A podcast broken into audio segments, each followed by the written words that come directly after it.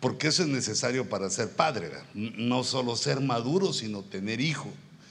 Cuando un padre tiene hijo, quiere, me imagino, siento yo, me ha pasado que quiere que el desarrollo, en el desarrollo de su hijo llegue a ser mejor que él, que llegue, eh, digamos, más alto que él y que sufra menos que él.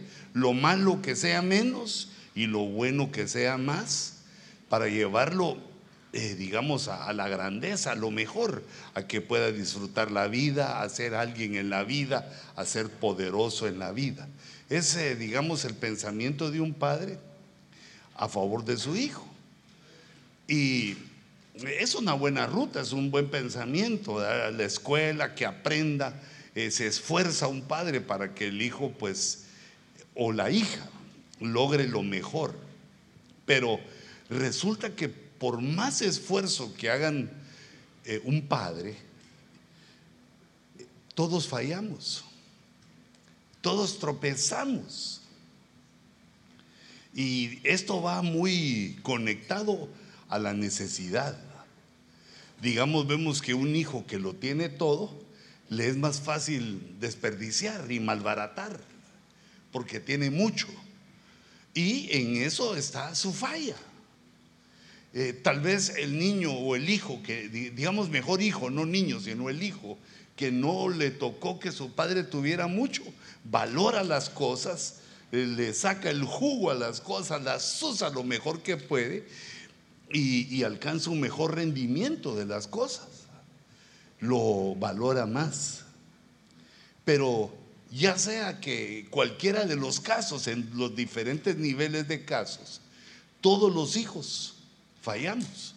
Eh, esta mentalidad la deja el Señor descrita en la parábola del Hijo Pródigo, donde digamos se le pone toda la atención al que se va al mundo, el que se va a ensuciar en el pecado, llega a estar en, eh, en el lugar de los cerdos, pues eh, eh, en Guatemala se le llama la cochiquera, no sé si hay otro nombre más, otro sinónimo más dulce y más elegante, pero le tocó en la inmundicia de los cerdos, porque eso reflejaba lo que él había querido en su alma, vivir eh, con rameras y en licor, él quería eso, la inmundicia del mundo y también se reflejó en su forma de vivir, pero la idea del padre de él era hacer de su, hijo un hijo precioso.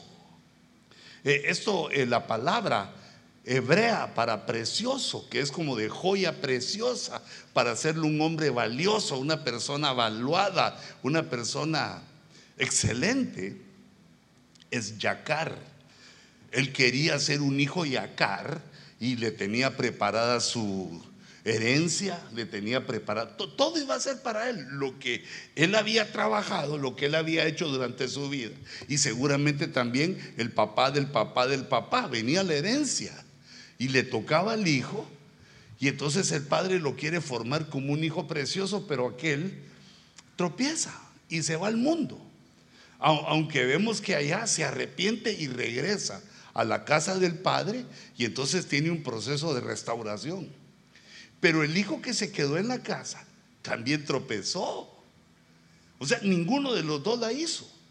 Digamos, el hijo que se va al mundo tropezó. Y el hijo que se quedó en la casa tropezó también porque le tenía envidia a su hermano. Y además no entraba a la fiesta de la casa. No conocía el gozo de la casa. Se quedó en la casa, pero como a la fuercecita, como porque no tiene uno dónde ir. Entonces, si eso lo aplicamos a, los cristianos, una, una de las formas de caer, una de las formas de tropezar es regresar al mundo. Y hay que tener cuidado porque ya viene Qatar, el mundial, hermano. No tengas pena, deja que Messi vaya al mundial porque él sí va a jugar. Vos y yo tranquilos, sirviéndole al Señor porque ese es nuestro mundial. Pero digamos, una forma entonces de caer es irse al mundo, pecar. Y la otra, permanecer en la casa, pero de una manera indiferente. de una manera problemática. Fíjate, todo está en, nuestra mente. Así me dice un pastor amigo que cuando me llama, lo primero no me saluda, sino me que dice, me dice, apóstol, todo está en la mente, ¿verdad? Sí, todo. Yo creo que o me lo dijo él o lo dije yo, pero todo está en la mente. Aquel está en la casa, pero en su mente, su padre es un injusto. Eh, en su mente no conoce la fiesta de la casa, sino que está ahí, pero no participa. Entonces, hermanos, digamos, poniéndolo ya como cristianos, cuando Dios nos llama, inflama nuestro corazón de una pasión, como se nota a los recién convertidos, inflama el corazón con aquel amor. Y eso que uno medio entiende que es lo que pasó, de que Cristo dio su vida, de que Cristo derramó su sangre, de todo el sacrificio y el amor que puso Dios por nosotros para hacernos, para hacernos hijos yacar, hijos preciosos, hijos valiosos, hijos excelentes. Pero también nos deja, como les decía en la parábola, que entendiéramos que en nuestra debilidad le podemos fallar. Así le puse, mira, al tema. Los hijos preciosos, los hijos yacar eh, pero no es familiar para que hablemos hoy de, tus hijos, sino que somos nosotros esos hijos ya acá. Si nosotros que hemos creído en Dios, que hemos nacido de nuevo, nos hacemos hijos preciosos, nuestra esposa, nuestros hijos, todos los que están cerca de nosotros, van a ir tras nosotros. Eh, eso fue lo que le dijo lo que está escrito en el cantar de los cantares. Atráeme, le dice la iglesia, le dice a Dios, Señor, atráeme, enamórame, atráeme. Y en pos de ti correremos. Atráeme a mí y toda mi familia, todos los que están conmigo, van a correr en pos de ti. Atráeme y correremos en pos de ti. Entonces es una responsabilidad y es una invitación que Dios nos hace para que nos demos cuenta cuando empezamos a caer. Mira, no pensemos en el otro. Ah, eso le pasó a aquel hermano. No, no, pensarlo en ti. Digamos, alguien que sirve algunos años al Señor y de repente deja de venir. ¿Qué crees que le pasó? Se enfrió. Le pasó exactamente eso que te digo, que su ruta, la ruta que Dios le había preparado es que llegara a ser un hijo precioso, pero tropezó. Y esta enseñanza tiene que ver para nosotros, para entender que esto no es motivo, digamos, de, crítica a los que les ha pasado eso, sino que es un peligro que lo tenemos todo. Eso le pasa hasta a los pastores y a los apóstoles, pues reprendo en el nombre de Jesús. Es decir, que todos estamos, porque como estamos en la vida, nos puede pasar a todos. Debemos nosotros cuidar nuestro corazón, que siempre esté ardiente, que siempre querramos y que cuando no, cuando no querramos le digamos, como hizo David, alma mía, bendice a Jehová. Recuérdate que Él es el que nos salva, Él es el que nos sana. De Él proviene todo lo que tenemos, alma mía. O sea que es una lucha con el alma porque pues el alma todavía no la tenemos bien afinadita. Nuestra alma no es preciosa. Entonces, mira, por eso es que Dios hace, yo digo así, un gran esfuerzo con nosotros, porque sabe nuestra debilidad y sabe que podemos caer por los placeres que nos ofrece el mundo o también porque en la casa se nos va, se nos va la onda, se nos va la onda. Creo que eh, eh, nacimos de nuevo, estamos con el Señor y nuestro pensamiento es contra hermanos, murmurando, nos ponemos a hacer un trabajo que no debemos hacer nos ponemos a perder el tiempo. Porque el tiempo que le debemos dedicar a Dios es para mejorarnos nosotros. No de acuerdo a la filosofía o a la sabiduría, sino de acuerdo a lo que Dios nos, nos pide. Que crezcamos en conocimiento, que crezcamos en gracia, que crezcamos en misericordia, que crezcamos en la comunión que debemos tener los unos con los otros, porque es el mandamiento de Dios. Los mandamientos de Dios son, primero, que reconozcamos que, Jesucristo es nuestro Dios. Ese mandamiento creo que ya lo tenemos. Y el otro mandamiento es que nos amemos los unos a los otros. Porque eso nos va haciendo hijos preciosos. Entonces, hermanos, bueno, mira cómo, cómo lo estaba leyendo yo. Yo lo estaba leyendo en Jeremías 15, 19. Porque esta, esta palabra me habló el Señor ya hace mucho tiempo, pero eh, bueno, releyéndolo y volviendo a ver qué es lo que el Señor nos hablaba aquí. Y entonces toca este punto. Si vuelves, yo te restauraré. E, eso le está hablando a uno que ya fue convertido, como diciendo, te fuiste para otro lado. Si vuelves al camino, si vuelves a la rectitud, entonces yo, yo, yo, Dios, yo te voy a restaurar, pero necesito que vuelvas. Volverse es que uno va por un camino y da la vuelta. No es aquí, va. Tengo que corregir la senda que tomé. Entonces es el punto número uno para nosotros como hijos. Ya sea si te estás poniendo indiferente, porque esa es la tentación del alma, hacernos indiferente ante la grandeza del Señor, el poder del Señor, la presencia del Señor o bien pecar. Entonces, si vuelves, yo te restauro. Es la primera. Eh, pero date cuenta que dice en futuro, va, yo te restauraré. Es un proceso. No es que ya solo regresé, ya, ya estoy aquí, hermano, restaurado. Calmate, yo te restauraré. Ponete donde estabas, ponete en el camino correcto y ahí viene el principio de restauración. Eh, solo mira, antes que entremos a la segunda, es responsabilidad de cada uno ver cómo tiene su alma. Eso cada uno nos corresponde. Cuando sintas que ya no querés, cuando sintas que ya mm, te cuesta, es cuando ahí se hace un esfuerzo de la voluntad. No, no, yo voy a ir a alabarte, voy a ir a darte gracias a Dios. Yo, yo quiero deleitarme tu presencia. Pues.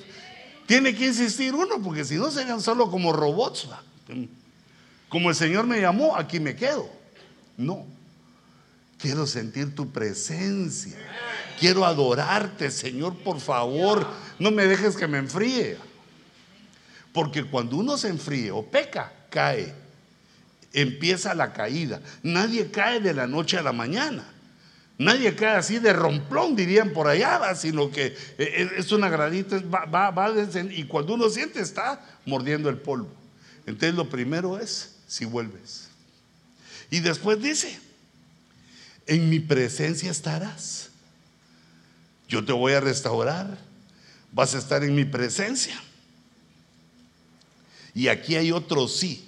Si te das cuenta, esos dos sí, del verso 19, lo subrayé, porque no es un sí afirmativo, sino que es un sí de, vamos a ver cómo le puse yo aquí, porque yo dije, por si se me olvida la palabra, de condición, condicional.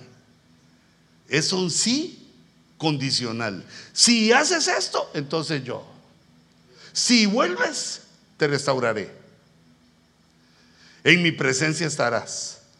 E, ese es lo primero. Ahí uno se tiene que poner, como dijo aquel ladrón, Señor, ponme, ponme donde haya ponme donde hay, porque donde hay es donde uno va a recibir, va.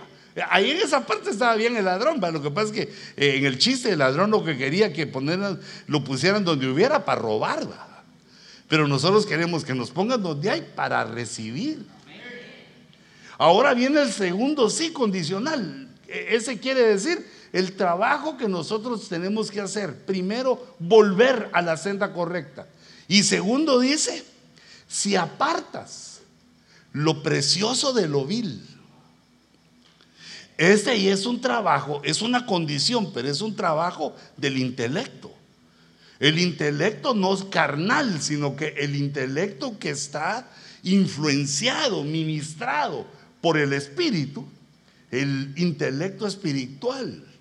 Aprender a discernir, a comparar a discernir lo santo de lo profano, dice otra versión. Pero me gustó eso que es yacarda. Entre, se aprende a discernir entre lo yacar y lo vil.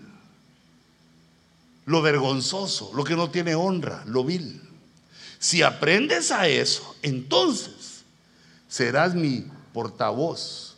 Porta voz. Serás el que habla en mi nombre. Entonces voy a usar tu boca. Si aprendes a diferenciar esto, entonces vas a hablar, cuando tú hables, yo voy a estar hablando, yo te voy a utilizar, vas a ser también en futuro, serás, porque no se aprende a discernir de la noche a la mañana. Mira, este proceso de discernimiento, ya lo tenés, ya lo tenemos. Eso nos lo da el Espíritu Santo, es un regalo, pero hay que ejercitarlo. Y en el ejercicio lo primero que necesitamos es saber qué es. El conocimiento de qué es discernir. Eh, para poder aplicar. Digamos, el discernimiento está como un don del Espíritu, que es, digamos, el discernimiento de espíritus. Es un don del Espíritu. Pero aquí dice que hay que discernir otra cosa. Entre lo que es precioso y lo vil. Entonces, el discernimiento es una comparación. Mira, en toda la Biblia nos están enseñando a discernir. Digamos, discernir quiere decir comparar semejanzas. Eso pasa en los proverbios, eso pasa en las parábolas, eso pasa en los dichos profundos. Se compara algo, se compara, digamos, algo de la naturaleza con un suceso que le puede ocurrir a un humano.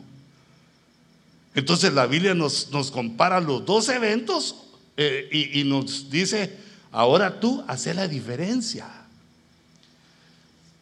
Hace la diferencia, busca la diferencia entre dos situaciones que parecen, que se parecen, que son muy parecidas, casi igualitas.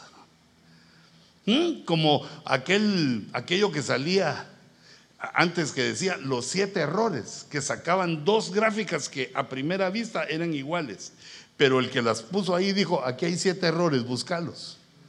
Y entonces uno empezaba a ver, ah, este, este tiene zapatilla, este no. Este tiene un ojo cerrado y este no. O buscarlos. Por eso se necesita un ejercicio. Porque digamos, hay cosas que al ojo vemos la diferencia, pero hay otras que hay que prestarles más atención, mucha atención. Y lo vil se disfraza de precioso para engañarnos. Por eso es que algunos llegan a llamar a lo bueno malo y a lo malo bueno, porque les falló el discernimiento. Y eso lo necesitamos para seguir en el camino, porque eh, primero regresamos, ya nos volvimos, pero nosotros queremos llegar a ser portavoces de Dios, que Dios hable por nosotros. E, es el siguiente paso. En cuanto uno siente el deseo de llegar a los servicios, de oír la palabra, de participar en los cultos. Cuando uno tiene ese, sentimiento es porque quiere, aunque sea inconscientemente, quiere que Dios lo use en algo. Ah, quiere que algo, algo hace Dios conmigo, Señor. Y, y, uno dice, pero no puedo predicar porque me siento tartajo, ah, no puedo discernir porque no entiendo todavía, no puedo hablar. Se siente uno que es que, digamos no tiene la capacidad para hacerlo. Y entonces por eso dice aquí, serás, serás, te, te restauraré, llegarás a ser mi portavoz. Pero el ejercicio para llegar a estas alturas es aprender a discernir, aprender a diferenciar. Bueno, e, ese es el, el verso. Y entonces la conclusión es esta parte del versículo que me gusta mucho. Como te volviste. Hiciste las condiciones, como te volviste, como estás ejercitándote para discernir. Entonces los otros que se vuelvan a ti, no andes buscando a quién te vas a comparar o con quién te vas a ir o con quién te va a enseñar. No, ahora los otros se van a convertir a ti. Vas en el camino correcto que se conviertan ellos a ti y no tú a ellos. Aunque veas que les va mejor en una cosa, que les va mejor en otra, que tienen esto, que tienen cosas deseables. Pero el que va aquí va en el camino correcto. en el camino espiritual correcto y entonces lo que deberían hacer los demás es convertirse a Él. Pero a veces también esas nuestras fallas, ¿verdad? Lo que quieren es, lo que uno quiere es hacerse como los otros. Son fallas de nuestra alma que debemos corregir y evitar. Entonces ahora, viendo esto, me quiero situar aquí en, yo te restauraré. Esa restauración, lo que Dios quiere hacer, pues contigo y conmigo, es hacernos hijos yacar, hijos preciosos. Recordate que siempre un hijo, uno ama siempre a los hijos. Mira al padre de la parábola del hijo pródigo, quería a su hijo. Mira cómo lo recibió. Todo mugroso venía el muchacho. Y no le importó, lo abrazó. De plano que todavía traía olor a cerdo pues en eso había trabajado y no le dio tiempo ni a cambiarse ni a bañarse, sino como estaba, empezó a caminar de regreso. Fíjate qué terrible. Llegó en avión y se regresó a pie.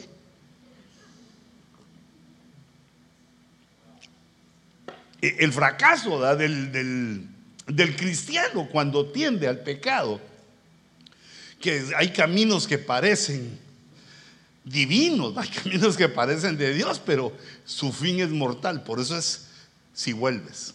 Entonces el proceso de restauración es que nosotros empecemos a tomar las cosas que nos hacen precioso.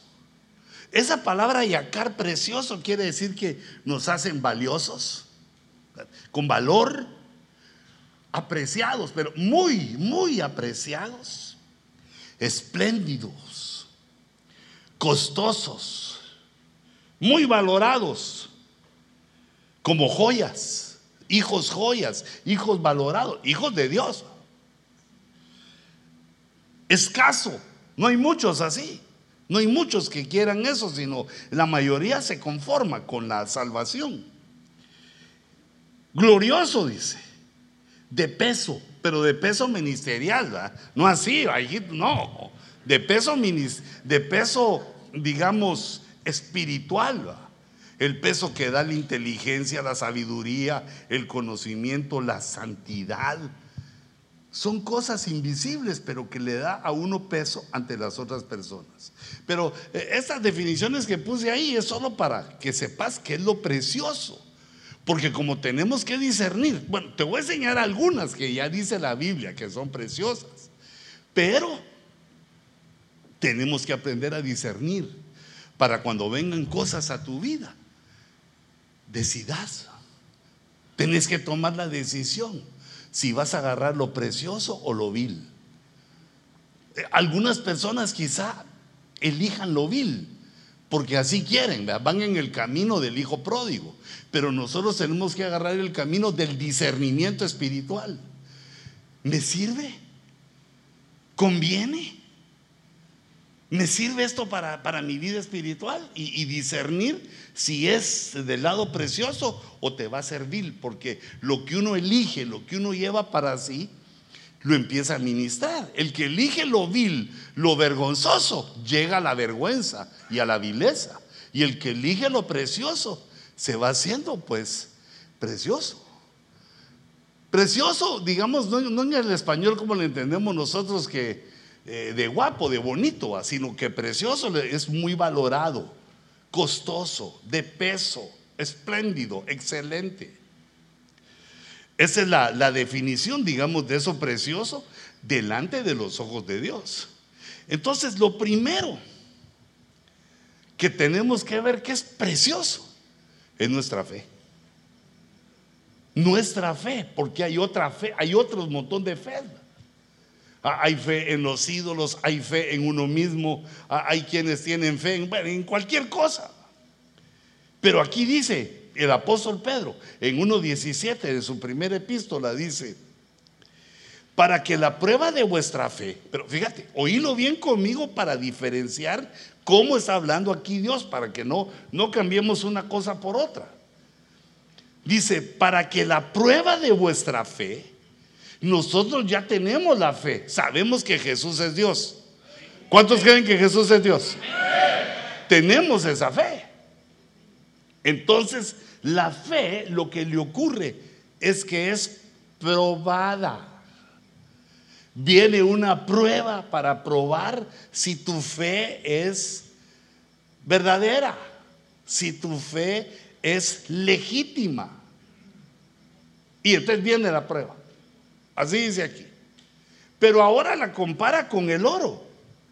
Y ahí es donde surge que dice que la fe es más preciosa que el oro. El oro es precioso también, pero la fe es más. La fe tiene esa preciosura espiritual. Las, las, personas de fe, no solo los hombres y los hijos, sino me estoy refiriendo a hijos y a hijas. Todo aquel hijo que empieza a tomar lo precioso, empieza a labrar lo precioso en su vida, se vuelve precioso, se vuelle yacar. Entonces aquí nos revela la Biblia que la fe es preciosa, más que el oro, porque el oro perece. El oro va a perecer. Cuando nos vayamos de la tierra, el oro ya no tiene utilidad. Fuera de la tierra, el oro ya no tiene utilidad. Y nuestro futuro, nuestra eternidad, está basada en lo espiritual donde el oro ya no va a tener. Bueno, solamente los que anden en las calles de oro, las calles de oro de, la Nueva Jerusalén. Pero a mí se me hace que tú y yo vamos a estar en el templo de la Nueva Jerusalén. Bueno, pero en el reino, en el reino de los cielos, es una cosa profunda y poderosa. Pero date cuenta que se compara la fe con el dinero, con el oro. Y dice la Biblia que la fe es más preciosa. ¿Por qué? Es decir, si te la echas encima, si quieres más fe, es más preciosa. Dice, aquí está hablando del oro, que perece, aunque probado por fuego. Aunque probado por fuego, dice.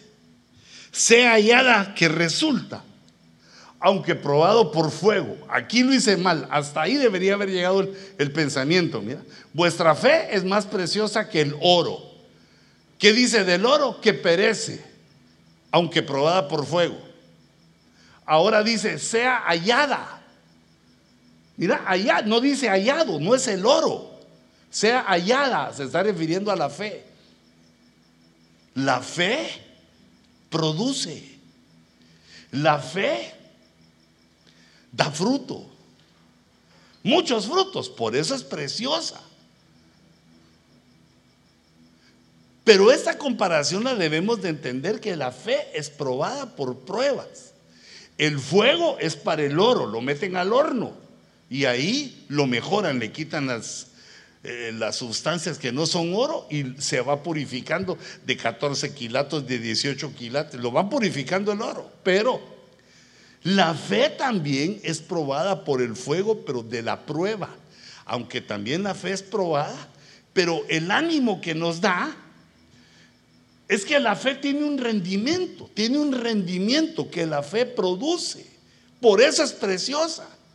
La fe es como una fábrica que tiene bastante producción. La fe tuya y la fe mía, cada quien en sus propias pruebas. La primera producción dice que resulta en alabanza, gloria y honor. Eso nos lo van a dar a nosotros. También a nosotros nos van a alabar. Nos van a dar alabanza. Dios nos va a dar alabanza. Nos va a dar gloria y honor. Pero no ahorita. Ahorita Dios calla. Eso es en la revelación de Jesucristo. Cuando Jesús venga y estemos en el tribunal de Cristo, Ahí se va a ver nuestra fe, las pruebas que soportamos en la fe. Y entonces ahí es donde el Señor nos va a dar gloria. Yo eso lo leo en aquella parábola de Mateo 25, donde dice, mi siervo bueno y fiel, dice, entra al gozo de tu Señor. Fíjate, que Dios te diga, mi siervo. Oh, es una alabanza. Bueno, uno mismo se queda avergonzado. Seré yo, Señor, va, porque no me da. Sí, te miro a través de Jesús, por la fe, te miro a través de Jesús, mi siervo bueno y fiel. Entonces la fe, al fructificar, nos da fidelidad, se convierte en fidelidad y nos va a dar en la revelación de Jesucristo que nos den alabanza, gloria y honor. Entrad al reino que he preparado para vosotros. Honor. Y los otros, vosotros hijos del diablo, al infierno, al fuego eterno. Hay reprimenda para unos y alabanza, gloria y honor para otros. Pero entonces, ¿quiénes son los que reciben esa alabanza? Los que tienen la fe preciosa, la fe más preciosa que el oro. Porque esta fe, como hemos estado platicando otras veces, no es solo que creo que Jesús es Dios, sino que ese es el inicio. ¿Y ahora qué creo? Creo que tu palabra es verdad. Creo que la Biblia es, esa es la verdad y en esa me baso para vivir, es tu palabra. Pero alguien te dice, pero no la entendés, aunque no la entiendas, es la palabra, es lo que yo amo. Es lo que voy a obedecer, la palabra. Entonces vamos creciendo en fe de fe en fe. Y también decíamos aquella fe de, es pues la fe la certeza de lo que se espera. Así que miramos allá, ay, allá está nuestro templo. Pero ¿y qué nos ha dicho el dueño? Negativo, cambio y fuera. Pero a mí no me importa, porque yo, yo, yo quien, quien creo es en Dios. Que le haga la llave del turco, la llave del chino, algo ahí el Señor. Es pues la fe, la certeza de lo que se espera vamos creciendo en fe, deseando cosas, queriendo cosas, y Dios nos empieza a conceder. La fe tiene producciones. Vamos creciendo en fe y esta es, ese es un rendimiento que nos da. La fe no es por gusto, hijitos, sino que esto que creemos. Eh, pero se me olvidaba, date cuenta de eso, que esta fe es probada. Por eso es lo que te decía, que digamos, ¿cómo se prueba? Con, las, con los placeres del mundo. Se te ofrecen. ¿Y cómo es probado? Con esa influencia para estar dentro de la iglesia, pero de manera negativa, criticando de malas, que no queriendo, que te cae aquel mal, que te cae esto mal, que no te gusta esto, que no te gusta lo otro. Espérate, cuando lleguemos al paraíso, ahí sí nos va a gustar todo. Cuando lleguemos al reino de los cielos, ahí sí nos va a gustar todo. Ahorita nos tenemos que ajustar a lo que podemos. Pero lo principal de la iglesia es que haya palabra de Dios y hay adoración. Si hay eso y todo lo demás ya son relajos de uno, que si le echas más sal o limón, ya, ya son otras decisiones que son menores. Lo que requiere la iglesia es que haya donde aprender, porque sin conocimiento la fe no crece. La fe crece por el oír. ¿Y qué es lo que se oye? Dice Romanos, la palabra de Dios va entrando a nuestra mente, a nuestro intelecto y nos va fortaleciendo en la fe. Entonces tenés un problema y que decir, este es el diablo, que el Señor lo reprenda. Tenés el conocimiento, te haces el quite. Va, pero fíjate, entonces, e, es que la fe es tremenda. Y ya se me va pasando el tiempo, pero siempre ando llorando por eso. Entonces, fíjate, lo que nos va dando la fe. Ya dijimos primero en la revelación de Jesucristo, mi siervo bueno y fiel, entra al gozo de tu Señor. Pero dice en Romanos 5.1, empieza a dar una seguidilla, empieza a hablar de la fe. Dice, por tanto, habiendo sido justificados por la fe, tenemos paz para con Dios. ¿Qué produce la fe entonces? Paz. Yo así decía cuando era muchacho, decía peace and love. ¿Ah? Y esa está buena, pero me faltaba la fe, a la fe. Solo todo lo que las personas desean es paz y amor, pero eso sin fe no se puede. Por eso es un producto de la fe, la paz ya no estamos eh, en contra de Dios, ya no estamos en batalla contra Dios, ya Dios no nos toma como miserables, ya no nos voltea el rostro. Hicimos paz para con Dios por medio de nuestro Señor Jesucristo. por medio de la fe en nuestro Señor Jesucristo. No en otra cosa, sino en Cristo. Y como Cristo es el verbo y el verbo es la palabra, en Él como persona y en la Biblia como el conocimiento de la verdad que nos alimenta. Entonces le agregamos la paz. ¿Y entonces por qué estás afligido? ¿Y entonces de qué te afligís? Si vas a tener ropa, si vas a tener comida, si vas a tener bebida, si vamos a tener templo. Pues, ¿Acaso no dice la Biblia que Dios se preocupa por los animales? ¿Cuánto más por nosotros? Tengamos paz delante de Dios, que Él no nos va a dejar. Son los rendimientos de la fe. Cuando la fe empieza a dar los frutos y uno dice, me acaban de despedir. ¿Y por qué estoy tan tranquilo? Pues de despedir del trabajo. Ya me dijeron que no venga mañana. ¿Y por qué estoy tan tranquilo?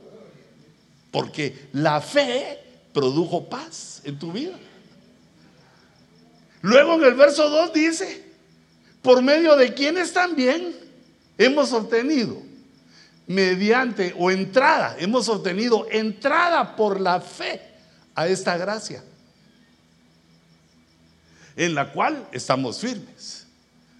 La gracia de Dios. ¿Cómo se entra la gracia? La gracia es el perdón, la misericordia, todo lo que Dios nos ofrece. A que uno puede equivocarse, caerse, tropezar y vuélvete, vuélvete y yo te restauraré. Si vuelves, yo te restauro. Esa es la, la, gracia bendita de, que, de la cual gozamos. ¿Y cómo se entra esta gracia? Fíjate, por eso es el escándalo entre los cristianos de la ley querer agradar a Dios por la ley, no se puede. Sino que entonces Dios formó este pensamiento maravilloso. Si creen en Jesús, yo los dejo entrar por la fe. Los dejo entrar a esta gracia que preparé para la iglesia y en la cual debemos estar firmes. Hijito, para saber que, mira, lo que Dios te dio es por su gracia. No, nos sintamos creídos por lo que tenemos, no nos sintamos orgullosos por lo que tenemos. Nadie tiene nada si Dios no se lo dio. Pero nada de nada. Todo lo que tú tenés, lo, que todos tenemos, nos lo dio Dios. Entonces, ¿de qué nos vamos a jactar? ¿De qué vamos a hacernos uno superior al otro? Si lo que tenemos no es nuestro, Dios nos lo dio por su gracia gratis, no nos pide cuentas, no, no nos pide que le paguemos nada, nos lo dio por su gracia. Entonces no te pases de gracioso. Ah, no te pases a la desgracia, sino que vivamos eh, eh, en esa gracia, porque entramos por la fe a esa gracia. Entonces ya tenemos paz, tenemos gracia, tenemos también gloria y honor y dice, fíjate, sigue aquí en Romanos 5, en el verso 3 dice, nos gloriamos en las tribulaciones. Las tribulaciones son la prueba de la fe. Fíjate, fíjate esa locura de los cristianos. Nos gozamos en las tribulaciones. Eso me cosa a mí entenderlo. Al Señor, yo no logro este nivel. A mí las tribulaciones me caen mal, pero mal. Me duelen, no quiero. Pero, mira, pues, lo que debemos de creer es la palabra. Nos gloriamos en las tribulaciones. Ah, yo dije gozamos, no, nos gloriamos. Sabiendo que la tribulación produce paciencia. La prueba de nuestra fe produce paciencia. Por eso es que ya va llegando como Job de paciente. Y uno no se da cuenta, pero el carácter va cambiando al tener la fe preciosa, nos estamos llenando de estas cosas y va cambiando nuestro carácter porque empezamos a entender más la gracia, tenemos paz para con Dios. Bueno, eso que estamos viendo. Y además, empezamos a ser más pacientes. Eh, la siguiente, en el verso 4 dice, y la paciencia produce carácter probado. Pero no es la paciencia que uno trae del mundo, porque uno a veces agarra paciencia en el mundo porque pues le ha tocado un montón de cosas y uno se ha calmado, a la vida lo ha hecho un poco más paciente, pero esa es una paciencia espiritual. Y entonces surge la paciencia por la fe y ahora resulta que la paciencia también le pega, choca, activa y nos da un carácter probado. Y el carácter probado, esperanza. Mira, mira lo precioso de la fe, que empieza a llenar nuestra alma, empieza a formar nuestro carácter de una manera preciosa que agrada a Dios con la esperanza, la esperanza que no avergüenza, la esperanza de su venida, la esperanza que vamos a salir de los problemas de donde estamos, la esperanza de que algún día nuestra esposa nos va a amar. ¿verdad? Activate, hijita, aleluya. Uno tiene la esperanza. Tal vez algún día me llama, Señor, para predicar. Señor, tal vez algún día, algún día. Uno tiene la esperanza, porque la esperanza no avergüenza. La esperanza viene porque Dios llenó por su espíritu nuestra vida con su amor. Y al sentir el amor de Dios, eso nos da esperanza, pero es un producto, es un rendimiento de la fe más preciosa que el oro. Y si te das cuenta, la mayoría de veces cuando uno comienza en Cristo, uno disminuye en el oro para crecer en la fe. Eh, una de las primeras pruebas es que ya no le va tan bien a uno. Bueno, primero Dios que no le pase a eso a muchos. Pero es una prueba que pasa, que de repente ya no me va tan bien como antes. Y entonces te, tenés que discernir entre la fe y el oro.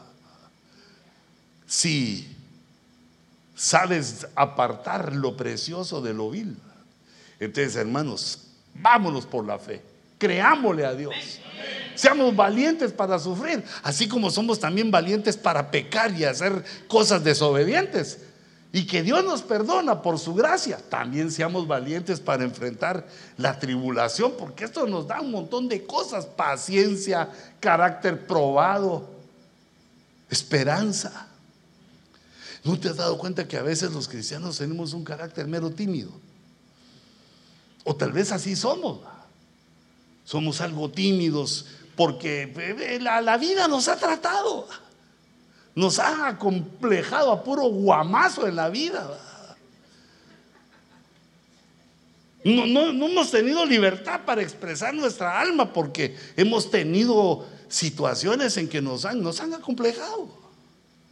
Y entonces ahora viene Dios y nos, va a sacar de ahí, nos quiere sacar de ahí. Ya, fíjate, pues, ahora me paso a Romanos. Todavía en el capítulo 15, o sea, me voy 10 capítulos más adelante, dice, y el Dios de la esperanza, que fue lo último que agarramos ahí en la, en la preciosa fe, y el Dios de la esperanza os llene de todo gozo, de todo gozo. La fe debe llevarnos al gozo. La esperanza nos debe llevar al gozo. O sea que no lo tenemos aún, pero sabiendo que tenemos al Dios que nos lo va a conceder, eso nos debe provocar al gozo. Ahora, hermanos, el gozo también es algo que nosotros tenemos que activar. Porque imagínate si estuviste trabajando con tus manitas todo el viernes en la mañana. Saber qué andabas haciendo clavando, poniendo eh, puertas, paredes. O tal vez con la computadora solo así, solo con la calculadora. ¿Sabes qué estabas haciendo vos? Pues con tus manitas. Porque nuestras manos son las que producen eh, para nuestras finanzas. No sé qué estabas haciendo, pero ¿sabes qué? Cuando venís al culto hay que activar el gozo, porque lo primero que se le ocurre a uno, eso no solo es a Latin People, a todos. Estoy cansado estoy cansado. A los gringos más, porque esos ni aplauden. Los metodistas, todos aquellos así, solo medio cantan. No, mira cómo dice ahí que nuestra fe debe producir gozo. Cuando penses en aquello que no tenés, pero que Dios te va a dar, debemos de sentir un gozo. Debemos de sentir el gozo. Y entonces el gozo hay que activarlo cuando palmies, cuando movas tus piecitos. ¿Te acuerdas que he dicho que el paso del elefante no? ¿ah? Es el paso del elefante ese no, porque ahí parece uno dumbo, solo le faltan las orejotas para volar. Es el, elefante que lo tienen amarrado ahí, ¿va? que dice aquí de la cadena no me zafo. Sino que hay que mostrar el gozo. Mira, la gente no tiene esperanza. ¿Te das cuenta? Ahorita ya saben que se le viene, que ya dijeron que se viene una situación grave y, y así decían también antes de la pandemia. Algo viene, decían. Ok, ahí estuvo. Tenga para que se entretenga, dijo que. Pues ellos tienen ya su plan y lo están haciendo y lo están logrando. Y, y si notas, en las elecciones de Estados Unidos está mita mita. O sea que no hay más gente que quiera lo de antes, sino que está mita mita. Y por lo tanto debemos entender que eh, es lo que viene, es lo que se viene, es el principio de la tribulación y viene también nuestra redención en el rapto. Entonces, hermano, gozate, disfruta. Disfruta, gozate porque no hay otro gozo. Recordate que en el mundo el gozo es por echarse los tragos. El gozo es por una mujer desconocida que le quiere tirar líneas el otro. El gozo de ahí en ese tipo es gozo sexual, es un gozo pecaminoso. Pero en cambio el gozo que encontramos por la fe es un gozo nítido, de santidad, que agrada a Dios. Por lo tanto hay que, hay que gozarse. Porque el gozo del Señor se convierte en fuerza. El gozo del Señor es mi fortaleza. El gozo del Señor es mi fortaleza.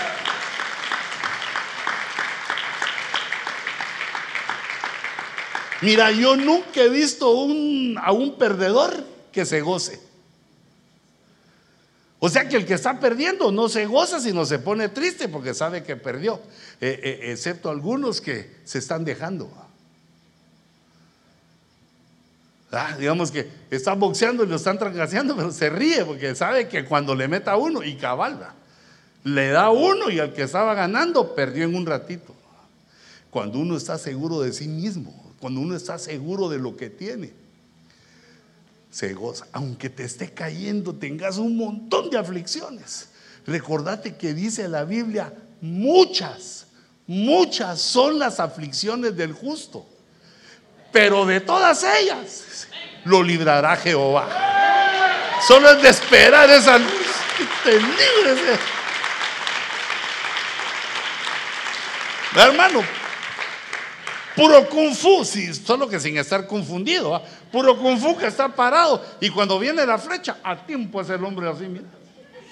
Si lo deja un ratito más, lo pasan como a mariposa.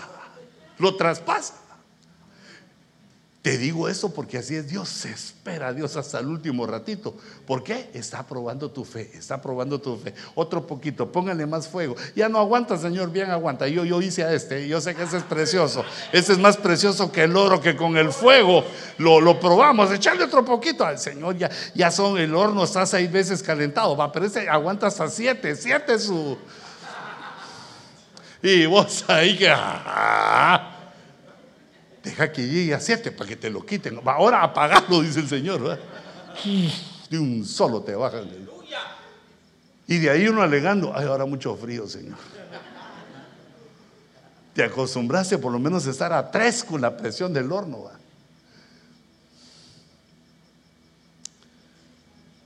Que el Dios de la esperanza os llene de todo gozo y de paz en el creer, en la fe.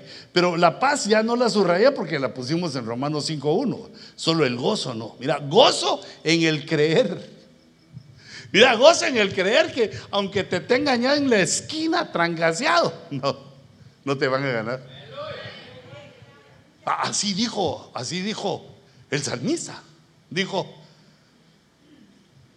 Señor, por esto sé que mis enemigos no van a dar gritos de triunfo sobre mí, porque tú eres mi Dios. Me tienen atalayado y trancaseado, pero yo todavía sonrío con gozo, porque sé que me vas, a, me vas a soltar de aquí, me vas a liberar de aquí. No va a permitir Dios que nos destruya. Y entonces hay que sostener el gozo por el creer. No se les el gozo de que, ¡ay! ¿Qué va? No, no es el gozo del borracho. que amanece el día siguiente todo trancaseado, sino que es el gozo en el creer, que tenemos la esperanza a nuestra disposición.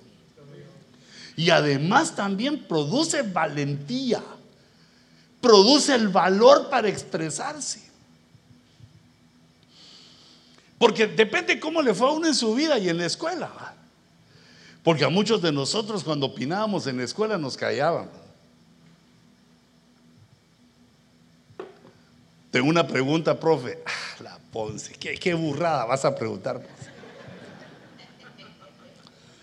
Si lo acomplejan a uno. No, ya no, profe, ya me contestó, porque ya te, vaya. Después otra duda. Y ya los compañeros dicen, ah, Ponce ya nombres. Y lo, lo acomplejan a uno, hombre. E, e, eso es el bullying. El bullying, digamos, entre, entre los de la misma, la misma edad y el mismo género. El bullying lo acompleja a uno. O, o aprendes a que te salga cuero de Dante. Dante es un animal que le tiran un plomazo y le reboten el cuero. O te acostumbras a que lo que los otros dicen no es cierto. Y lo que dice Dios eh, de ti es cierto. Lo que los otros piensan de ti puede estar equivocado. Lo que dice Dios de ti, eso es lo certero. Y aquí dice, en 2 Corintios dice, pero teniendo el mismo espíritu de fe, la fe, la fe preciosa, según lo que está escrito, creí, creí en la palabra y por lo tanto hablé. Me dijeron cosas, me murmuraron, me menospreciaron, pero yo hablé, con valentía hablé. Y entonces dice, eso dice la palabra y ahora la aplicamos. Nosotros también creemos y por lo cual también hablamos. No nos importa si pertenecen a sectas diabólicas, no nos importa si pertenecen a otras religiones. Nosotros a todos les hablamos que Jesús es nuestro Salvador y que Jesús es Dios. Y que vengan rápido al 8115 porque ya nos vamos. ¿Va? O si no, que deje su teléfono para que le digas cuál es nuestra siguiente dirección. ¿Qué quiere decir? No tuve miedo de hacer esto. ¿Te acordás que los, primeros discípulos y apóstoles temían hablar? Temían, no, habían puesto en acción por el Espíritu estos frutos de la fe. Por eso Dios nos ha dado una fe preciosa que nos da valentía para decir, eso que está diciendo Señor no es cierto, la Biblia no dice así. Eso que usted está diciendo, Señor, no es así porque la Biblia dice eso. Lo que uno se acuerda. Creí, por lo tanto hablé. Porque creí quiere decir, tuve un conocimiento divino y lo recibí. Y entonces yo lo defiendo. Yo hablo a favor de la fe. Tremendo. Se le olvida a uno que en la escuela le ponían las orejas de burro y ya se atreve a preguntar.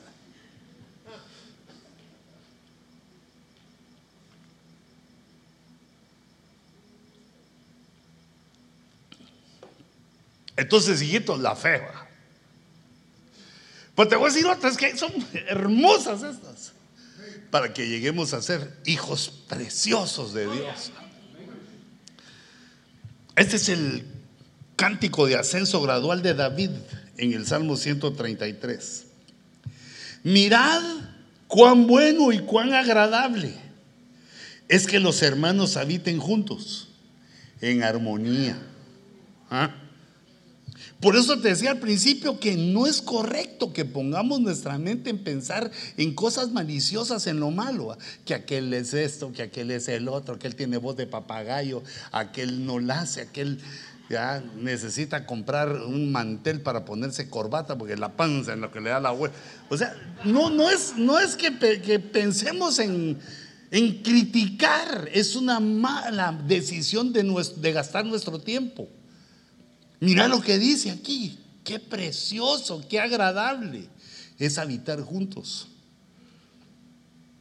en armonía. Wow, yo así quiero. Habitemos, que habitemos juntos en armonía. Mira, no te estés peleando en la cafetería. Ya, ya te dije yo, la cafetería es el lugar de los clavos, hombre. Tranquilo. Si se te cuela alguien en la cola, si alguien llega así como que sin nada y se te mete en la cola, así se hace loco. Está, bien, hermanito. ¿Ah? Porque yo he visto, por ejemplo, en los restaurantes que los que se meten así en la cola les dan el plato que le acaban de quitar dos cucarachas. Pero aquí en el aire uno pasa, porque aquí está el altísimo en nuestra cocina. Pero mira, no, no, hay un montón de gente. Tú y yo debemos ser así. No se disgustan por eso. Hermano, ya pagué mi plato. Ay, Dios mío, solo este poquito quedó de arroz, tres granitos de arroz. Pero hermano, a usted le conviene hacer un poco de ayuno, porque, ah, mire, va como...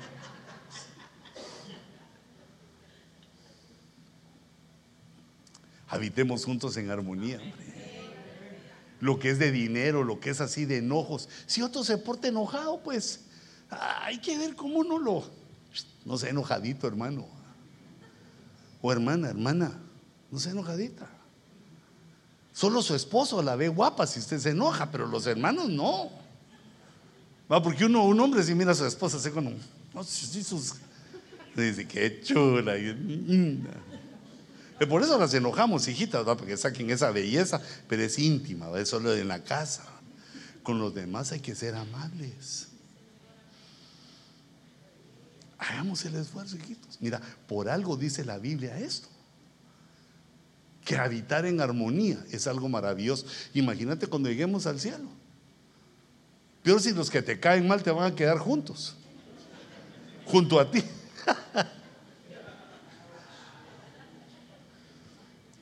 mira, por algo está diciendo, pero, pero fíjate cómo se conecta con lo precioso. Es como el óleo precioso. El habitar juntos es como la unción que desciende sobre la cabeza y se derrama. El óleo precioso sobre la cabeza el cual desciende, yo, yo derrama, mira, el cual desciende sobre la barba.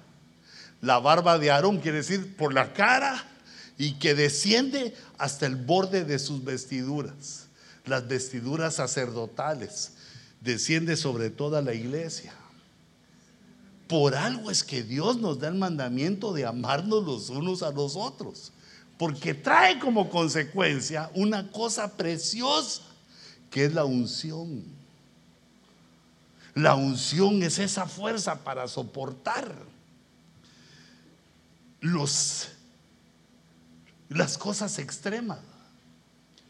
Fíjate, por ejemplo, van a matar a un cristiano. En otras partes del mundo sucede eso. Van a matar a un cristiano y lo tienen ya apuntado. Si no dice cosas feas de Jesús, lo matamos ahorita. Y aquel que contesta dice, no, Jesús es mi Dios, si quieren mátenme, pero yo no. Eh, ¿Con qué fuerza hace uno eso? Con la unción. La unción es la que nos da la capacidad, la que nos habilita para actuar en los momentos. Estos ya no son de prueba, son más allá de la prueba. Aquellos en los cuales estamos a punto de morir. Y mira que un cristiano debe estar dispuesto a morir. Aunque todavía no nos toca, porque pues Dios aquí nos tiene tranquilos. Pero, ¿cómo es la forma? La unción. La unción te da una manera eh, hábil de pensar. Te ayuda a entender remas. Te ayuda a proclamar, a hablar remas. La unción es ese aceite que hace que cuando el diablo te quiere agarrar, parezcas pescado recién salido, pez recién salido del agua que no se puede agarrar porque se mueve así y está listo y se zafa. ¿Te imaginas el diablo te quiere agarrar y, vos ungido de las barbas, la cabeza, todo el cuerpo? Se desliza, es como aquel palo encebado. que llegan aquí, nos pegan un gran salto para empezar y solo pegan contra el poste. Y, mm.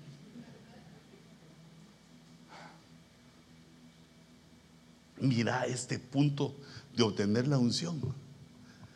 Déjate amar. Y también, sea amable.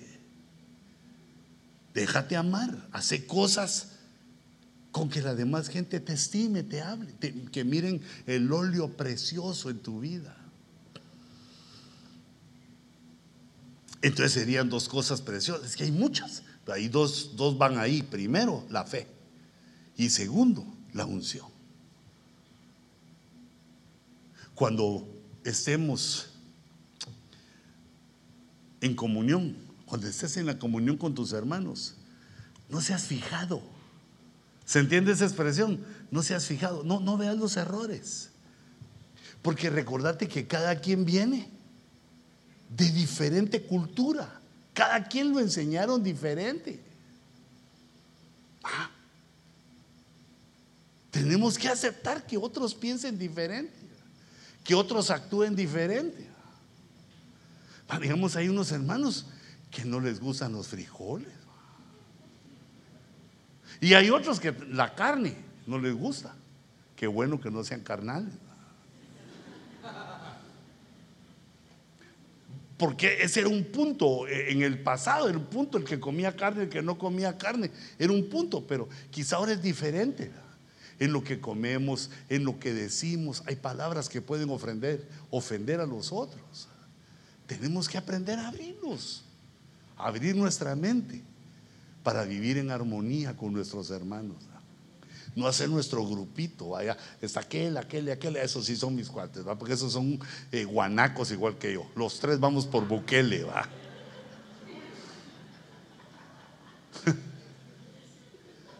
Los argentinos, va. Vamos a hacer una carta al pastor para decirle que no vamos a estar en noviembre y diciembre porque nos vamos a catar, va acatar vinos tal vez, pero yo te aconsejaría de que acatar la palabra mejor.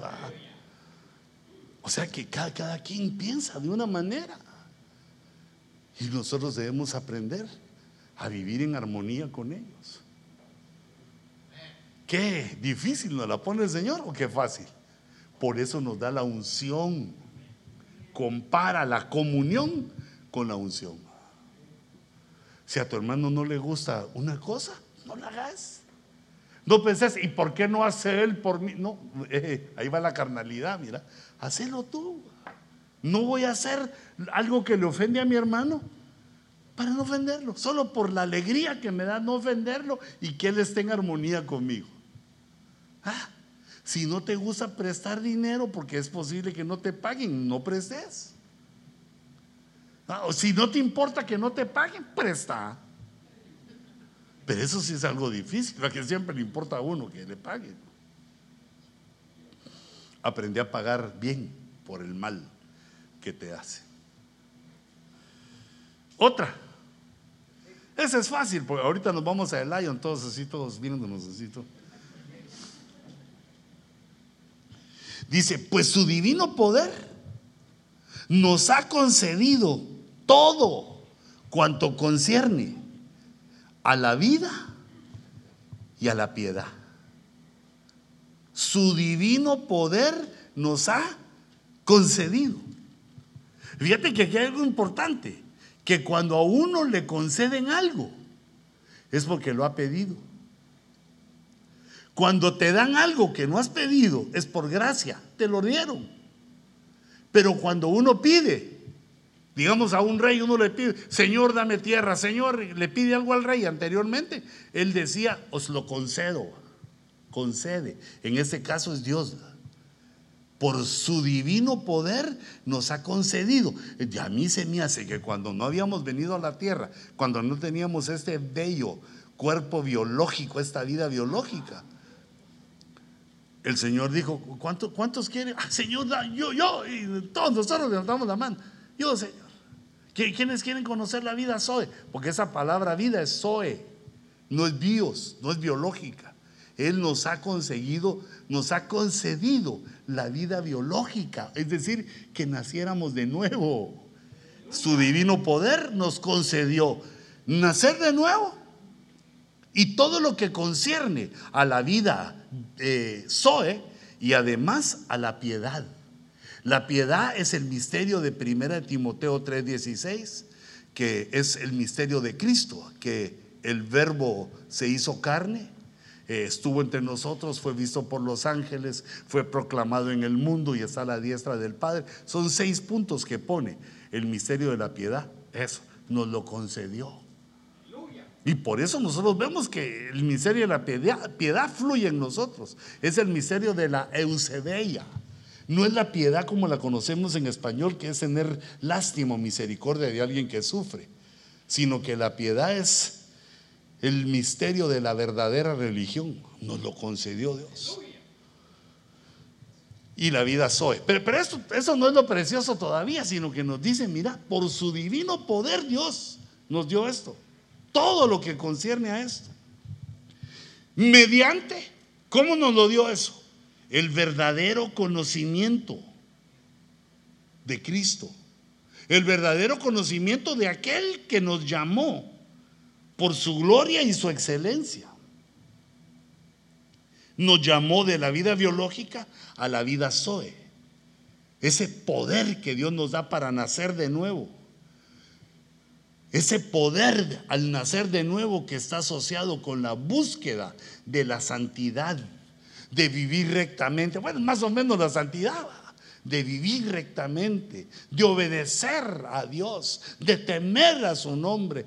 Eh, la vida Zoe trae consigo eso, se asocia el nuevo nacimiento al deseo de no ofender a Dios y de buscar la santidad. Eso nos lo dio Dios pero por medio de, qué? Del verdadero conocimiento de Cristo, del que nos llamó, de las tinieblas a su luz admirable. Aquí dice que nos llamó, eh, no dice de dónde, pero nosotros lo sabemos, por su gloria y excelencia. Pero mira, aquí viene lo precioso. Por medio de las cuales, ¿cuáles son esas cuales? Por medio de las cuales, pero ¿cuáles cuáles? Por medio de la vida, por medio de la vida, de la vida Zoe y la Eusebella, por medio de la vida Zoe y por medio de la piedad. Por medio del conocimiento de esas cosas, nos han concedido, otra vez, mira, dándolos, lo pedimos en algún momento, nos ha concedido sus preciosas y maravillosas promesas. Las promesas de nuestro Dios que nos ha hecho. Sin nosotros pedírselos. Imagínate quién le iba a decir, Señor, ¿sabes qué? Hazme nacer de nuevo. Que ni se nos ocurrió a nadie. Mira, el maestro de Israel no le atinaba eso. Los que sabían de la Biblia antes que la iglesia, los hebreos, no sabían, no habían entendido el plan de Dios, que era por medio de nacer de nuevo, de la vida Zoe, y a que a nosotros se nos hizo una realidad. La vida biológica eh, se convierte en vida Zoe, en santidad, en rectitud, en temor de Dios, y entonces ahí nos empieza a enseñar Dios sus maravillosas y preciosas promesas. Las promesas de Dios que agarramos nos hacen preciosos ante los ojos de Dios. Ante las personas sigue uno igual de feo o de bonito, depende. Esto no es ante los ojos del hombre, sino ante los ojos de Dios. Sus preciosas y maravillosas promesas, a fin de que por ellas, por las promesas, lleguéis a ser partícipes de la naturaleza divina. Esta participación de la naturaleza divina es en las bodas del Cordero. Cuando llega la iglesia delante del Cordero y la boda, eh, fíjate, la mayoría de la gente entonces empieza a pensar, ah, bueno, entonces ahí ya viene el beso, le agarra la mano, ya van, eh, digamos, al hecho después de la boda. No, hijito, eso es entre humanos, hombre. Las bodas del Cordero es que Cristo y la iglesia se funden que Cristo es la cabeza de la iglesia, porque somos de la misma naturaleza. Por eso el verbo y Dios escogió a un humano para encarnar, se hizo hombre, para que tuviéramos la misma esencia, la misma raza. El verbo resucitado, el Cristo resucitado, hombre, y todos los creyentes, iglesia, también hombres. Para que no fuera algo híbrido, para que no fuera algo eh, genéticamente incorrecto, como habían procurado hacer eh, los ángeles, aquellos de Génesis 6, que habían procurado hacer de dos razas diferentes una raza más poderosa, porque Dios aborrece las mezclas. Entonces Él por eso decide, pues yo creo que por eso nos ama el Señor. Y Él decide hacerse hombre para conectar así con la iglesia. Entonces, cuando la iglesia, después del, del, rapto, viene el bimá, viene la boda, se conecta con Cristo, Cristo es la cabeza y la iglesia se convierte en su cuerpo. Porque ese es el principio del matrimonio. De dos se vuelve una sola carne. No solo tomamos por lo sexual, porque somos humanos. Y solteros, ¿verdad? que uno tiene esa duda, eso quiere. Siempre pensando en los que se van a casar pronto. Ay, mi Danielito lindo. Ay, te me vas que te me. Bueno, pero entonces fíjate, e, e, en esa boda no es asexuada, no es, no, asexuada está mal dicho, no es sexual como lo nuestro, sino que es que de dos, Cristo y la iglesia se hacen uno. Por eso dice que la iglesia va a estar siempre, para siempre con el Señor el cuerpo de Cristo y Cristo es la cabeza. Y cuando seamos así unidos como iglesia, entonces dice aquí, a fin de que por ellas, por las promesas, porque el, casarse es una promesa. Mi amor, espérame, mi amor. Nos dice Cristo en sus epístolas, amor, ya llego, pronto nos casaremos, yo llegaré y me casaré contigo. Ay, por esas promesas está la iglesia suspirando por Él, esperándolo las promesas que vienen respaldadas por la, el nuevo nacimiento, la vida Zoe, y vienen respaldados por la, el misterio de la piedad, la fe que tenemos en eso. Entonces ahora se convierte que vamos a llegar a ser, vamos a llegar a ser partícipes de la naturaleza divina. Por eso es que dice la, dice la Biblia, vosotros dioses sois, con minúscula. Dioses sois, pero como hombres moriréis, porque estamos caídos. Pero este levantar que nos hace Dios de murientes a vivientes es con la promesa, la promesa de Dios de que vamos a ser participantes de la naturaleza divina. Ahora, claro, los atarantados empiezan a decir, no, que eso quiere decir que ustedes van a ser Dios cálmate, hombre, es que estamos viendo lo que dice la Biblia.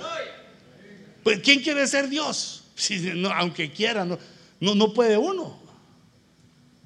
Solo aquellos que eh, son como Dios, pero Diospicio, porque no tuvieron quien nos creara de chiquitos. Fíjate esa grandeza de las promesas, de las preciosas promesas que nos van a llevar a ese resultado eterno. Y mira, regreso otra vez a la santidad. Habiendo escapado, así vamos a ser, partícipes de la naturaleza divina. Habiendo escapado de la corrupción que hay en el mundo, del pecado del mundo, por causa de la concupiscencia. La concupiscencia es ese deseo que tenemos todos en nuestra alma de pecar, de querer las cosas pecaminosas. ¿Por qué será que queremos eso? Ya son las 10.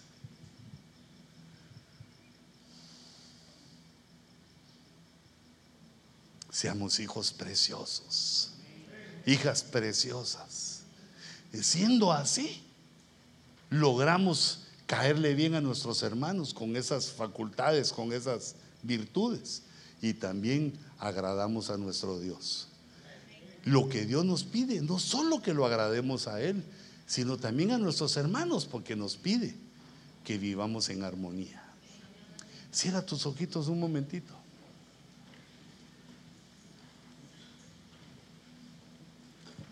Gracias, Padre. Señor, nosotros te damos gracias porque hemos tropezado, Señor, de alguna manera. Por eso escuchamos hoy tu voz cuando nos dice, si vuelves, queremos volver, Señor. Dirige nuestros pies nuestro caminar. Enséñanos por nuestra ignorancia. Dirígenos por nuestra desobediencia. Pero no permita, Señor, que nos apartemos de tu camino. Danos la fuerza para rechazar el pecado Que tu presencia esté con nosotros, Señor, para que sea imposible que sigamos indiferentes delante de tu gloria y majestad. Que quede en nuestro corazón esa especie de, de ruego, de orden, de promesa. Si vuelves Hijo mío, si vuelves, yo te restauraré. En mi presencia vas a estar, dice el Señor. Y si aprendes a discernir lo precioso de lo vil, si te llenas de las cosas preciosas, vas a llegar a ser un hijo yacar, un hijo precioso. Es el tercer hijo, el hijo que falta en la parábola del hijo pródigo. Falta el hijo que debió quedarse a disfrutar de la casa de su padre. Pero de esos hijos, Señor,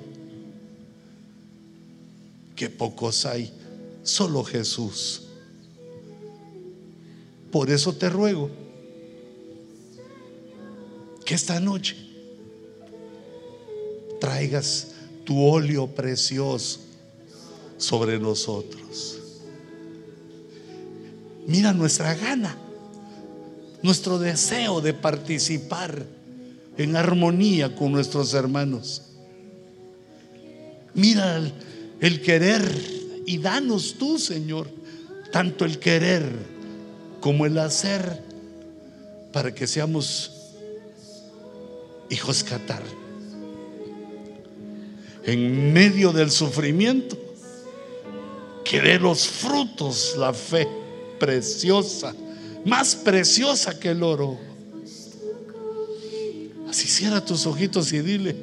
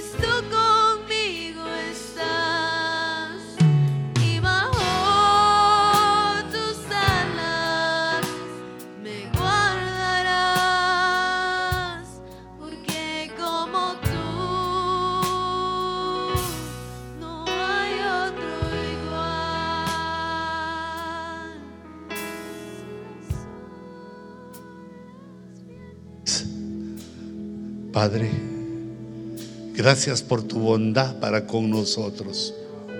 Recibimos, Señor, tu palabra. Recibimos, Señor, las cosas preciosas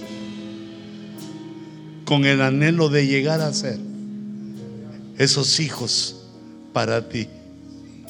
Los hijos que te causan alegría. Y ahora, Señor, ahora que estamos ministrados por tu palabra, que tú nos has tocado nuestra alma,